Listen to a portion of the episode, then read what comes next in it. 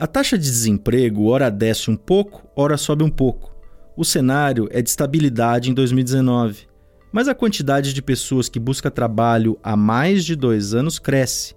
A quantidade de pessoas que desiste, perde as forças para buscar uma ocupação também aumenta. E como anda a qualidade do emprego de quem tem trabalho hoje no Brasil? Eu sou Conrado Corsaletti e este aqui é o Durma com Essa, o podcast de notícias do Nexo.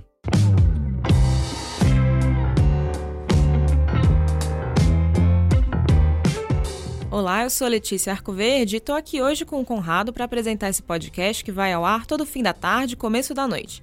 A gente explica e contextualiza um fato instigante do dia em cerca de 10 minutos. Uma notícia que pode continuar a ecoar por aí. Boa, Letícia, vamos lá? Hoje é quinta-feira, dia 15 de agosto de 2019. E a notícia de hoje vem dos dados do IBGE, o Instituto Brasileiro de Geografia e Estatística, esta instituição brasileira criada em 1934. Nesta quinta-feira, o órgão federal apresentou mais detalhes obtidos pela Pesquisa Nacional por Amostra de Domicílios, a PNAD contínua. São dados sobre a situação do desemprego no Brasil.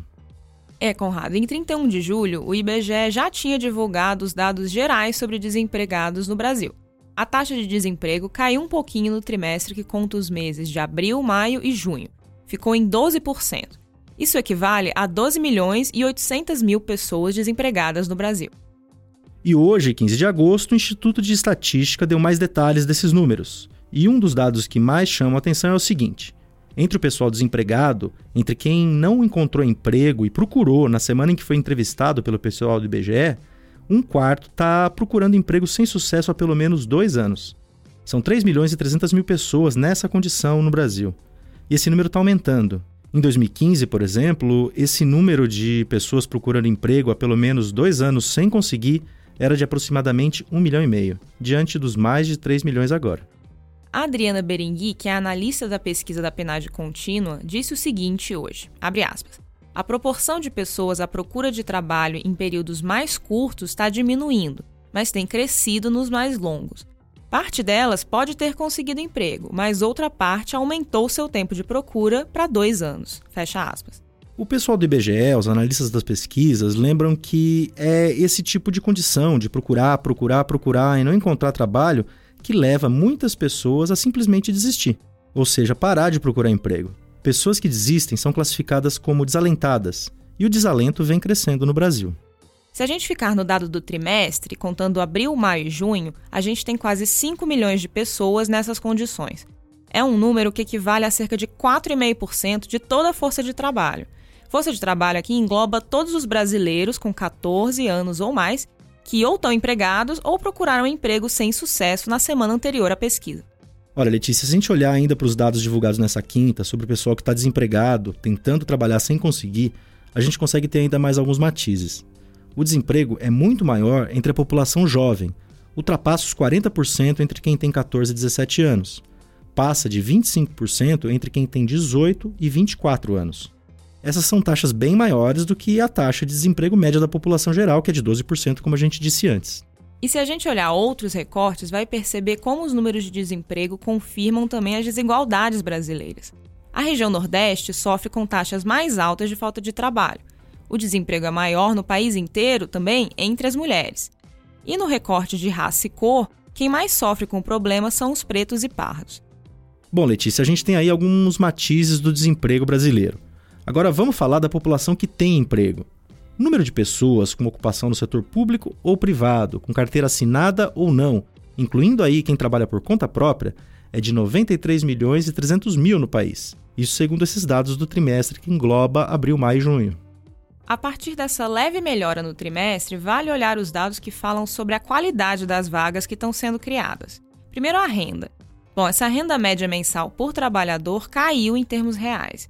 Isso indica que os novos postos de trabalho que estão sendo criados têm remuneração mais baixa. No trimestre encerrado em junho, a renda média registrada foi de R$ 2.290 por mês. A tendência de rendimentos mais baixos já dura desde o trimestre finalizado em fevereiro, Letícia. Nesse período, que levou em conta dezembro, janeiro e fevereiro, o valor médio real por trabalhador era de R$ 2.329 por mês. Renda menor e informalidade maior, Conrado. No setor privado, se a gente excluir do cálculo os trabalhadores domésticos, as vagas com carteira assinada cresceram agora no segundo trimestre algo em torno de 1% em relação ao primeiro trimestre de 2019. Já as vagas sem carteira assinada aumentaram proporcionalmente mais, subindo cerca de 3,5%. Ou seja, as vagas estão sendo abertas, mas de forma precária.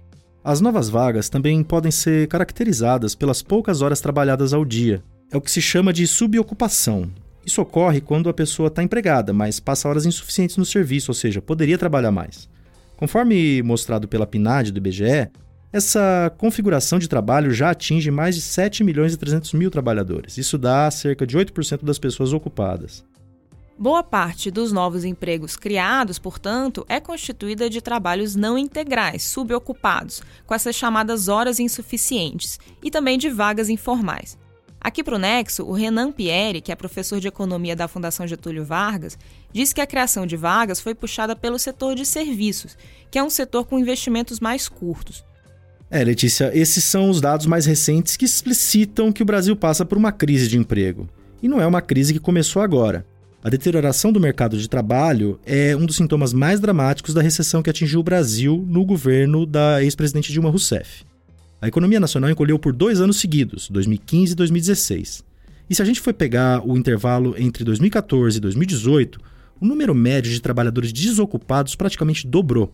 E todos os problemas encontrados agora também tiveram origem ali: diminuição de renda e aumento de precariedade nos postos de trabalho criados. Sem trabalho adequado, a opção de muitos brasileiros é ir trabalhar por conta própria. Tem gente que usa as economias para empreender, tentando garantir alguma renda, tem gente que faz bicos, o cenário não é bom.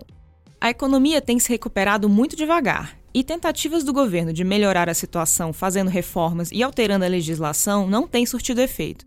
O governo do ex-presidente Michel Temer, que foi ali entre maio de 2016, após o impeachment da Dilma, e o fim de 2018, apostou nesse caminho. Na época, o ministro da Fazenda era o Henrique Meirelles. Ele propôs mudar e conseguiu mudar a legislação pelo menos duas vezes, associando essas mudanças a uma forma de melhorar a situação do emprego.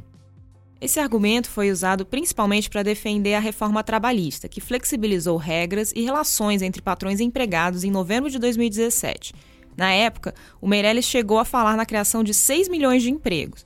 Só que a promessa não se concretizou. Ainda no governo Temer, esse discurso foi adotado também na campanha pela aprovação da PEC do teto de gastos, isso antes da reforma trabalhista. Essa proposta de emenda à Constituição do teto congelou o crescimento real dos gastos públicos por até 20 anos. O argumento na época era que se o Brasil mostrasse controle das contas públicas, poderia reduzir os juros e aumentar a confiança, o consumo e os investimentos na economia. A PEC do teto foi aprovada no fim de 2016. Os juros foram caindo. A economia saiu da recessão, mas a recuperação ocorre de forma muito lenta, assim como a criação de vagas de emprego. Bom, Conrado, a aposta na criação de empregos com mudança na legislação aparece agora também na tramitação da reforma da Previdência no Congresso. A lógica é a mesma: dar condições para que a economia volte a crescer e, consequentemente, haja mais empregos. A proposta que altera as regras de acesso e cálculo de aposentadorias já passou na Câmara e agora está no Senado.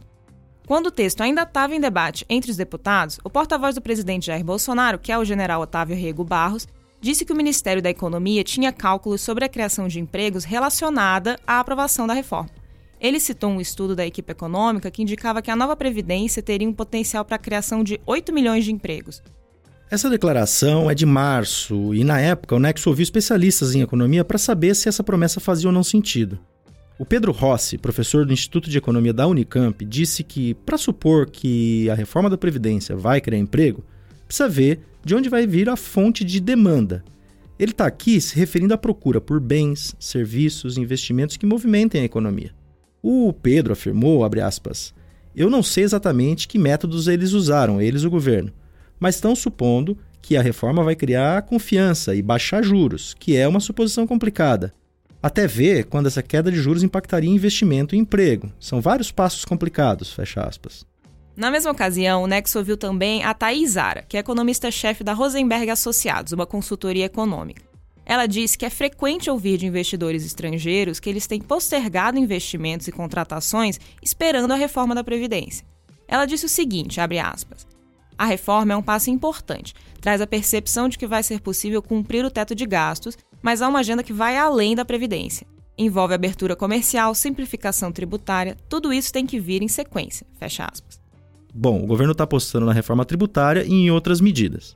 No seu primeiro dia do trabalho, dia 1 de maio, como presidente da República, o Jair Bolsonaro convocou uma rede nacional de rádio e TV para fazer um pronunciamento. Deu destaque à sua medida provisória de liberdade econômica, que reduz a burocracia para empresários e flexibiliza ainda mais as regras trabalhistas. Esse é o compromisso do meu governo com a plena liberdade econômica. Única maneira de proporcionar, por mérito próprio e sem interferência do Estado, o engrandecimento de cada cidadão. Tá aí o Bolsonaro no seu discurso de 1 de maio, um dia depois de assinar a medida provisória. Medida essa que acaba de ser votada na Câmara e precisa ainda passar pelo Senado. É uma medida que tenta aumentar o livre mercado e restringir o papel do Estado como forma de produzir, empregar e gerar renda, nas palavras do Bolsonaro. Bom, enquanto isso, durma com essa. Com roteiro de Conrado Corsaletti, produção de Letícia Arcoverde, colaboração de Marcelo Rubissec e edição de áudio de Laila Moalen, termina aqui mais um Durma com essa. A gente espera você na próxima. Valeu!